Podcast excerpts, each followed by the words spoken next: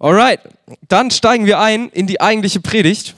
Und zwar sind wir in einem neuen Zweiteiler, die da heißt, wir sind Teilhaber an Gottes Familie. Äh, Wesen, Entschuldigung. Ich war noch unten im Keller innerlich. Wir sind Teilhaber an Gottes Wesen. Und der Titel von der Predigt heute heißt Das Geschenk. Das Geschenk. Und ich weiß nicht, wie es euch geht. Wenn ich in die Bibel schaue, wenn ihr sie dabei habt, könnt ihr schon mal rausholen. Wenn ich in die Bibel schaue, dann sehe ich immer wieder Punkte, wo ich herausgefordert und aufgefordert werde, etwas nach Gottes Willen zu tun. Zum Beispiel, liebe deinen Nächsten wie dich selbst.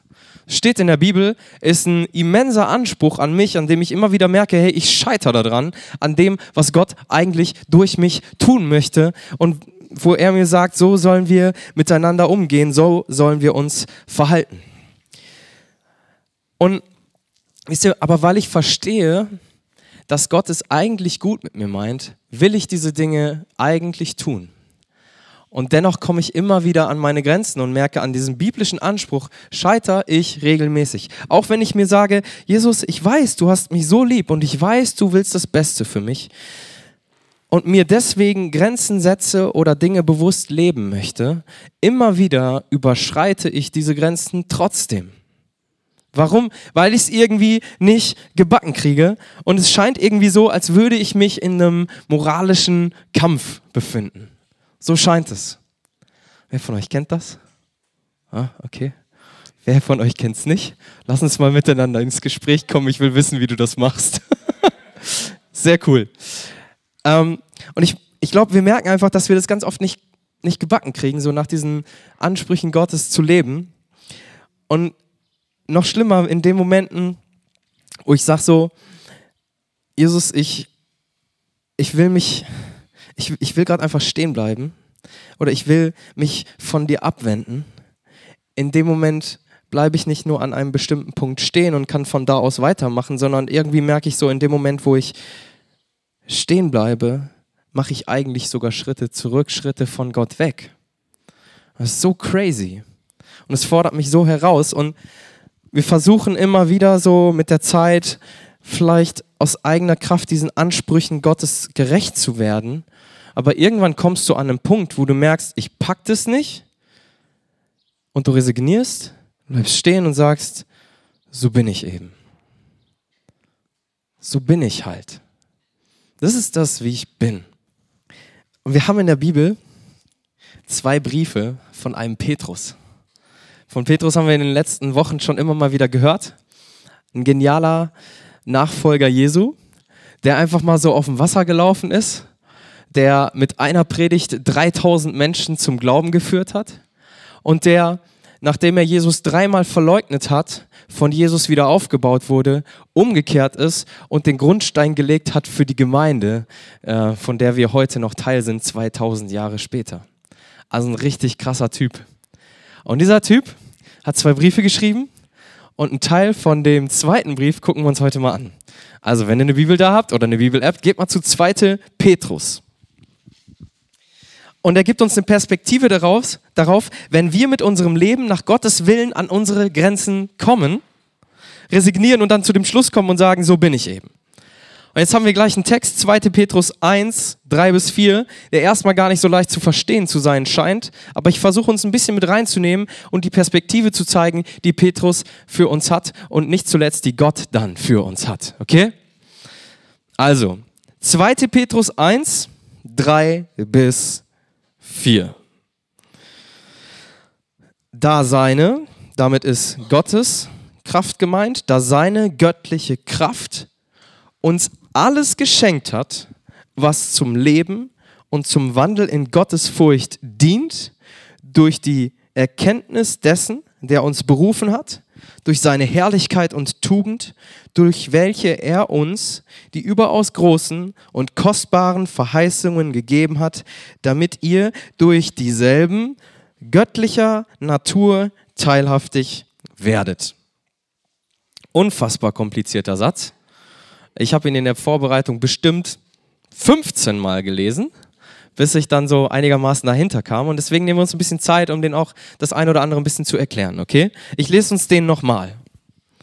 da seine göttliche Kraft uns alles geschenkt hat, was zum Leben und zum Wandel in Gottes Furcht dient, durch die Erkenntnis dessen, der uns berufen hat, durch seine Herrlichkeit und Tugend, durch welche er uns die überaus großen und kostbaren Verheißungen gegeben hat, damit ihr durch dieselben göttlicher Natur teilhaftig werdet. Okay, soweit erstmal der Text. Ich, ich erkläre uns den ersten Teil, der ganz wichtig ist, um das richtig zu verstehen, und zwar dieses Wort Leben. Zweite Zeile, erstes Wort. Leben. Im Griechischen, also dem Grundtext von damals, wie der Petrus den Brief aufgeschrieben hat, steht dort Zoe. Und Zoe meint meistens in der Bibel übernatürliches, göttliches Leben, okay? Also nicht nur das Leben, was ich täglich beschreite, sondern tatsächlich übernatürliches, göttliches Leben und meistens ewiges Leben. Ewiges Leben. Und wenn wir uns jetzt nochmal Vers 3 anschauen, und lesen, dass seine göttliche Kraft uns alles geschenkt hat, was wir zum ewigen Leben brauchen. Es ist eine hammergeniale Zusage. Gottes Kraft hat uns alles geschenkt, was wir brauchen, damit wir bei Gott sein können. Damit wir im Himmel sein können. Damit wir ewiges Leben haben können. Gottes Kraft hat uns all das geschenkt. Ja, das ist, führ dir das mal vor Augen. Ich sage immer wieder so gerne, weil ich es so krass finde, Gott in seiner Macht, in seiner Herrlichkeit kann tun und lassen, was er will. Kannst du dir mal vorstellen, du hast irgendeinen allmächtigen Gott. Er kann machen, was er will. Wenn er so macht, und er hat keinen Bock auf dich, dann könntest du tot umfallen und er hätte gar keine höhere Instanz, vor der er sich rechtfertigen müsste. So, so könnten wir uns Gott vorstellen. Aber dadurch, dass genau dieser Gott sagt, ich liebe dich, kommt in diese Allmacht und Kraft eine völlig neue Perspektive, mit der er sagt, ich liebe dich und ich gebe dir mit meiner göttlichen Kraft alles, was du brauchst, damit wir gemeinsam ein ewiges Leben haben können, damit du ewiges Leben hast. Wie krass ist das? Was für einen Gott haben wir? Und er gibt uns, wisst ihr, er gibt uns nicht nur Kraft, irgendwie um durch den Tag zu kommen. Mit Jesus Christus sind wir auf dem Weg ins ewige Leben. Kannst du dir das vorstellen? Er gibt uns die Kraft dafür. Wir sind nicht unterwegs zu höher, besser, schneller, weiter. Uh -uh. Wir sind unterwegs zu vollkommen, perfekt. Kein Leid mehr, keine Tränen mehr, keine Enttäuschung mehr, keine Verbitterung mehr, keine Anklage mehr, keine Tränen mehr absolut perfekt, wunderschön, herrlich. Auf dem Weg sind wir. Heute ist es noch nicht perfekt. Ich erlebe immer noch Enttäuschung. Ich erlebe immer noch Verletzungen. Ich erlebe immer noch Dinge, die nicht gut sind. Ich tue auch Dinge, die nicht gut sind. Wer ist dabei? Wer tut Dinge, die nicht gut sind? Ey, wir sind immer noch so unterwegs, aber wir sind auf dem Weg zu ewiges Leben. Und dann haben wir nach diesem Zuspruch Gottes ein Anspruch Gottes. Der steht nämlich im gleichen Vers. Da steht diese, diese drei wunderbaren Wörtchen. Wandel in Gottesfurcht. Und alle denken sich, boah, nee, langweilig, trockenes, schnödes Christentum, Gesetze, total doof. Und trotzdem steht es da. Und gegenüber dieser wahnsinnigen Perspektive, die Jesus Christus für uns hat. Und mit Gottesfurcht, Wandel in Gottesfurcht ist gemeint, Frömmigkeit, noch so ein olles, uncooles, schnödes Wort. Tun, was richtig ist. Ey, ich will eigentlich tun, was ich will. Und Christus-Ähnlichkeit. Christus ähnlich zu werden. Das steckt da drin, wenn es heißt, Wandel in Gottesfurcht. Bedeutet, zu diesem Zuspruch des ewigen Lebens kommt der Anspruch, nach Gottes Willen zu leben. Und das fühlt sich irgendwie nicht so, weiß nicht, so attraktiv an erstmal. Aber lass uns mal reingucken in zwei Verse. Und zwar werden wir darin sehen, die Motivation Gottes dahinter, wenn er uns sagt, hey, lass uns ein Leben in Gottes Furcht, lass uns in Gottes Furcht wandeln. Und zwar der erste, interessanterweise heute in unserem Bibelleseplan, Shape, Sprüche 14, Vers 27. Sprüche 14, Vers 27. Die Furcht des Herrn, ja, also diese Gottesfurcht, ist eine Quelle des Lebens. Quelle des Lebens. Sprüche 19, Vers 23, fünf Kapitel später, das können wir dann in fünf Tagen von heute in unserem Bibelleseplan nochmal lesen. Die Furcht des Herrn dient zum Leben. Die Furcht des Herrn dient zum Leben. Wenn Gott sagt, hey, ihr Lieben, lebt nach meinem Willen, lebt in Gottesfurcht. Erkennt mich als den an, der ich bin. Dann hat, hat er im Blick, dass er genau weiß, wenn ihr das tut, werdet ihr leben. Und nicht im Sinne, dass ihr euch dann etwas verdient habt, sondern all das, was Gott für uns will, dient dazu, dass wir leben dass wir ein Leben in Freiheit haben, in Friede, in Freude, in absoluter Ungebundenheit mit Ausnahme der Bindungen, dass wir uns zu Gott zugehörig wissen, dass Gott uns miteinander in Beziehungen führt und das Band der Liebe, so hatten wir das heute Morgen im Vorgebet, uns verbindet. Aber keine negativen Bindungen, sondern Freiheit, Friede, Freude und nicht zuletzt ewiges Leben, das Gott uns schenken will. Ein Beispiel. Stell dir mal vor, du bist auf der Kirmes an einem Stand, wo du Dosen wirfst, okay? Und da hängt da oben rechts in der Ecke ein Teddy. Wer von euch kennt den Teddy schon? Ich hatte den schon mal hier. Ja, guck mal. Dann hängt der da oben rechts. Warte mal, pass auf. Yeah. Okay, das ist Ron, darf ich vorstellen. Der hängt da oben rechts in der Bude und dieser fette Teddy, den willst du haben. Was musst du beim Dosenwerfen Stand tun, um den Teddy zu kriegen? Worauf zielst du? Auf den Teddy? Wer zielt denn auf den Teddy, wenn er die Bälle in der Hand hat beim Dosenwerfen und denkt sich, ich will den Teddy haben und wirft dann boom, volles Rohr auf den Teddy? Ich glaube, dann wirst du ihn nicht kriegen. Was du tun musst beim Dosenwerfen, ist doch die Dosen abzuräumen, oder? So, das ist die Frage der Perspektive. Ich möchte das haben, aber wie bekomme ich das denn eigentlich? Und ich glaube, beziehungsweise in unserem Beispiel hier repräsentiert dieser Teddy ewiges Leben. Ein Leben in Friede, Freude, Freiheit. Ein Leben, was Gott uns schenken möchte. Ja? So die Herrlichkeit Gottes erleben, die Versorgung, die Liebe Gottes. Das ist das, was der Teddy hier ist. Was sind die Dosen? Die ollen, schnöden Dosen. Ja, so Charaktereigenschaften, ähm, ja auch, ich sag mal, Charakterentwicklung und nicht zuletzt ein Leben in Gottesfurcht. So Dinge wie, die eine Dose könnte sein Demut. Ja? Die andere könnte sein Vergebung. Die nächste könnte sein bedingungslose Annahme. Und es gibt so viele Dosen, wo wir unseren Charakter von Jesus Christus formen lassen können, die wir abräumen sollen. Ehrlichkeit, Zuverlässigkeit, Großzügigkeit, Geduld, Selbstlosigkeit. All das können so Dosen sein, auf die wir zielen, um das zu bekommen. Um das zu bekommen.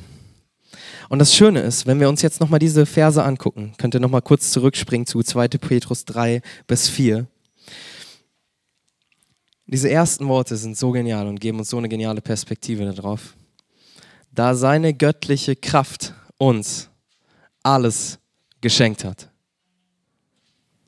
was zum Leben und zum Wandel in Gottes Furcht dient. Wir dürfen festhalten, wenn wir an diesem Dosenstand stehen und versuchen, irgendwie die Dosen zu treffen und Angst haben, dass wir sie verfehlen, wir dürfen wissen, uns ist schon alles geschenkt. Die ganzen Skills, die wir brauchen, um mit einem Wurf alles abzuräumen, ist uns geschenkt. Von wem? Durch Gottes herrliche Kraft. Und ich finde es so eine Wahnsinnsperspektive, wenn, wenn Gott diesen Anspruch hat, dass wir ein Leben in Gottes Furcht leben, weil er weiß, was er damit im Sinn hat, nämlich Leben und Frieden und Freude und Freiheit in Ewigkeit. Dann gibt er uns dazu auch noch alles, was wir brauchen, um so ein Leben führen zu können. Was ist das bitte für ein unfassbar genialer Gott? Wo er weiß, ey, alleine kriegt ihr das nicht hin und euer Leben wird einfach in, in Gefangenheit und Gebundenheit enden. Aber wenn ihr nach, nach meinem Leben leben, äh, nach meinem Willen leben würdet, dann werdet ihr wirklich frei. Er sieht das, dass wir das nicht können und gibt uns dann die Kraft, die wir brauchen, damit wir es können und dann wirklich frei sind. Was ist, wie genial ist das denn bitte? Was haben wir für einen Wahnsinnsgott, der uns das Ding möglich macht? Jetzt stellen wir uns vielleicht die Frage, wie soll das möglich sein? Und dann lesen wir diese Verse einfach mal weiter. Und dann steht da, durch die Erkenntnis dessen, der uns berufen hat, durch seine Herrlichkeit und Tugend. Durch die Erkenntnis dessen, der uns berufen hat, durch seine Herrlichkeit und Tugend. Und dann nehmen wir nochmal den Vers 2, der direkt davor steht, mit rein, aus dem nochmal etwas deutlich wird. Da schreibt Petrus, Gnade und Friede widerfahre euch mehr und mehr in der Erkenntnis Gottes, unseres Herrn Jesus. Gott hat uns möglich gemacht, dass wir ihn immer, immer besser kennenlernen. Dass wir ihm immer ähnlicher werden. Und in dem Moment, wo ich meinen Blick auf Jesus richte, in dem Moment, wo ich seine Kraft in Anspruch nehme, in dem Moment, wo ich sage, ja, okay, Jesus, ich möchte ein Leben in Gottes Furcht führen, in dem Moment verändert er mich mehr und mehr. Es ist nicht so, dass in dem Moment, wo ich an Jesus glaube, bumm, auf einmal alle Dosen abgeräumt sind. Sondern ich bin mit ihm unterwegs. Er gibt mir den Ball in die Hand und er lässt mich nicht alleine werfen, sondern wir werfen gemeinsam auf Patz Geduld. Abgeräumt. Ich bin geduldiger geworden. Patz, Langmütigkeit, was genau das gleiche ist. Warum sage ich es nochmal? Vergebung. All diese Dinge. Step by Step. Und wenn wir dann am Ende bei Jesus sind, da sind, an dem Zeitpunkt haben wir alles abgeräumt. Auch wenn kurz vorher vielleicht noch die ein oder andere Dose steht. In dem Moment, wo wir bei Jesus sind, wird spätestens dann alles abgeräumt. Wir werden immer mehr Teilhaber an Gottes Wesen. Und was das meint, ist wirklich, dass wir Anteil haben daran, wie Jesus selbst ist, wie Gott selbst ist voller Liebe, bedingungslosen Liebe. Und daran dürfen wir Anteil haben, indem er uns Schritt für Schritt mehr und mehr verändert. Und zwar nicht erst dann, sondern schon hier und jetzt. Schon hier und jetzt. Dazu hat er uns berufen. Wenn wir diesen Vers anschauen, dann steht dort, durch die Erkenntnis dessen, der uns berufen hat. Und das, das Krasse ist, bei Gott, wenn er jemanden beruft, dann ist dieser Ruf nicht nur ein, hey, komm mal her, Schätzelein, ja, komm mal ran, sondern es ist wirklich ein, ein Ruf, der wirkt, der Kraft hat. Wisst ihr, wenn Jesus uns ruft, dann sagt er, komm, kehr um zu mir, ich liebe dich, komm zurück zu mir. Ich habe alles für dich hingegeben. Warum? Weil ich dich so sehr liebe. Wisst ihr, komm zu mir, wenn du mich fürchtest, brauchst du dich vor nichts und niemandem sonst fürchten, denn ich bin der Allmächtige. Wenn du mich fürchtest, brauchst du dich vor nichts und niemandem fürchten. Ich bin herrlich, ich bin unwiderstehlich, ich bin allmächtig und ich bin sogar furchteinflößend, wenn ich meine Feinde in die Flucht, Flucht schlage. Ich bin so groß und herrlich, Du brauchst niemanden sonst zu fürchten. Nur mich. Aber wenn du mich mehr und mehr kennenlernst, wirst du merken, was ich für ein Herz für dich habe. Nämlich, dass ich nicht zerstöre, sondern dass ich aufrichte. Dass ich nicht allein lasse, sondern zu mir ziehe. Dass ich nicht verurteile, sondern dass ich liebe und vergebe und annehme. Das ist unser Gott. Das ist der, der uns in seinem Wesen Anteil haben lässt und uns beruft. Und wenn ich anfangs gesagt habe, manchmal fühlt sich das an wie so ein moralischer Kampf, dann bin ich so am Ende dieser Vorbereitung zu dem Schluss gekommen, es ist gar kein moralischer Kampf. Es hat damit nicht im geringsten etwas zu tun. Überhaupt nicht. Es ist vielmehr ein, ich darf Gott immer mehr kennenlernen. Ich darf mich von ihm fortwährend verändern lassen.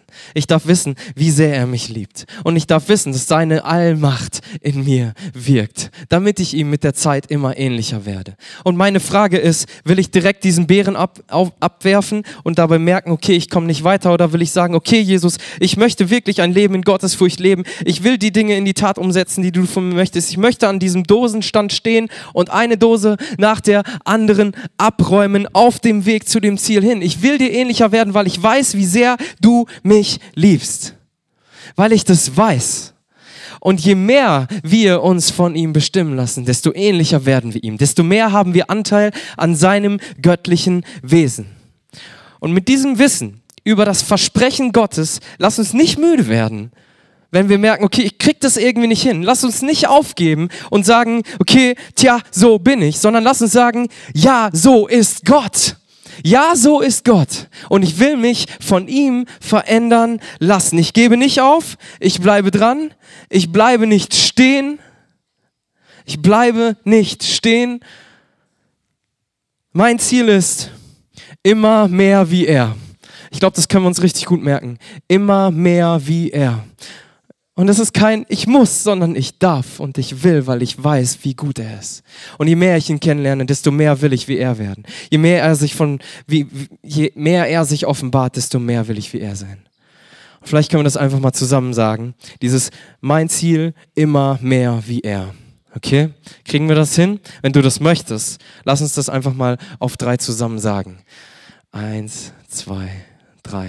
Mein Ziel immer mehr wie er. Lass uns nochmal machen. Mein Ziel immer mehr wie er. Und nochmal, mein Ziel immer mehr wie er. Amen. Amen. Wisst ihr, er ist so gut. Lass uns mal kurz zusammen aufstehen. Wir haben einen so genialen Gott. Und das Schöne ist, wenn wir merken, er verändert uns, setzt uns es wirklich frei.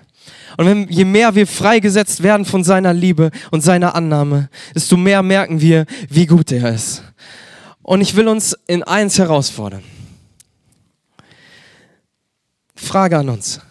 Wie würde unser Umfeld aussehen, wenn immer mehr Menschen mehr wären wie Jesus?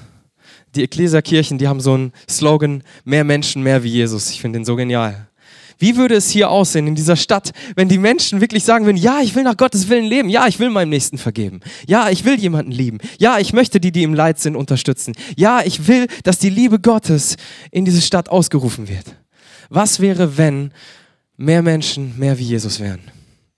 Und ich will uns einfach herausfordern, dass wir jetzt einfach mal vor Gott kommen und für die Menschen dieser Stadt beten dass sie mehr werden wie Jesus, dass wir mehr werden wie Jesus. Und vielleicht ist das für den einen oder anderen ein bisschen ungewohnt, aber lass uns einfach auf drei Korean-Style Prayer alle durcheinander einfach für diese Stadt beten, okay? Vielleicht ist es ungewohnt, aber Gott, wenn ihr nicht laut beten möchtet, hört diese Gebete trotzdem. Aber ich möchte, dass er jetzt einfach maximal viele Gebete hört und wie ihm so richtig auf die Nerven gehen dass er sagt, okay, die bitten mich so sehr, dann will ich meine Hebel in Bewegung setzen und die Menschen, mich den Menschen offenbaren. Okay, lass uns das tun. Wir beten einfach auf drei für die Menschen dieser Stadt. Eins, zwei, drei. Jesus, ich bete, dass die Menschen in dieser Stadt dich kennen. Ich bete, dass, dein Reich sich offenbart, dass deine Liebe sich offenbart, dass du dich einfach zeigst als der, der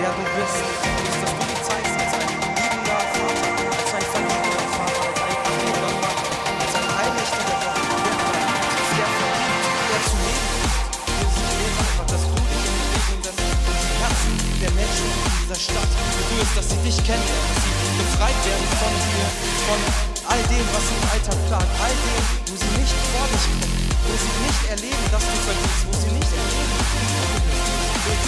Zeig dir diesen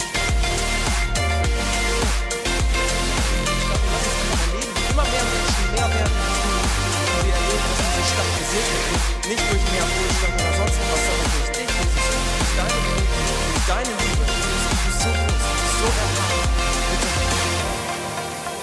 Jesus, ich danke dir so sehr, dass du diese Stadt liebst, dass du nicht nur diese Stadt als Stadt liebst, sondern dass du diese Stadt mit den Menschen, die in ihr leben, so sehr liebst, dass du die, die Menschen liebst und dass du willst, dass sie in Freiheit kommen, dass du willst, dass sie dich kennenlernen, dass sie dein Herz kennenlernen, dass sie, dass sie mehr und mehr verstehen, wie gut du bist, wie heilig du bist, wie perfekt du bist, aber dass du in diesem Wesen liebst und vergibst und freisprichst und zu ewigem Leben führen willst und wirklich auch am Charakter arbeiten möchtest und dass Menschen nicht mehr gefangen sind in, in Charakterzügen, die einfach sie, sie einfach zerstören.